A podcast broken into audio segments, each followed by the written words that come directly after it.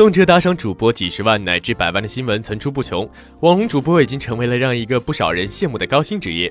根据花椒直播礼物榜单的公开数据，仅花椒一年就让网红主播净赚十五亿元。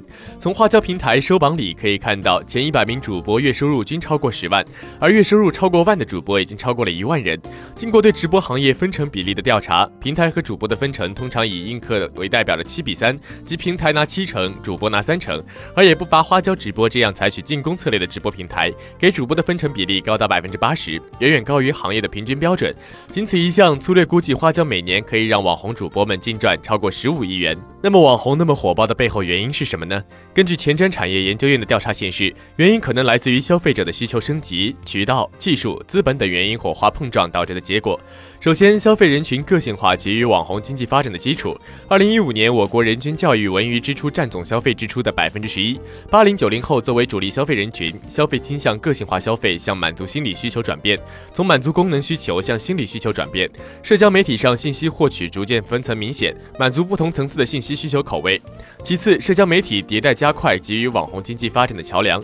除了微博、微信等综合性社交平台，行业内同时涌现出如唱吧、秒拍、美拍、B 站之类的大量垂直平台。社交媒介环境越来越朝需求、兴趣、爱好、个人追求等方向细分和延伸，为具有个性化特征网红的出现及裂。变式传播提供了土壤。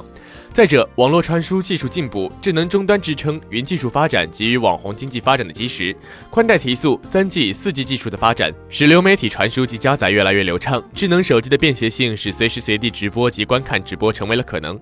进入直播行业的技术门槛降低，企业可以借助第三方的云平台及云服务来实现。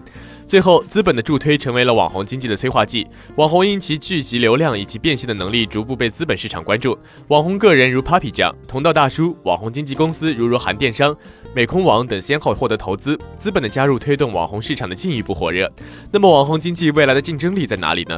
网红经济又何去何从呢？根据前瞻网产业研究院的数据显示，首先获得粉丝的持续关注是网红们后续关注的重点。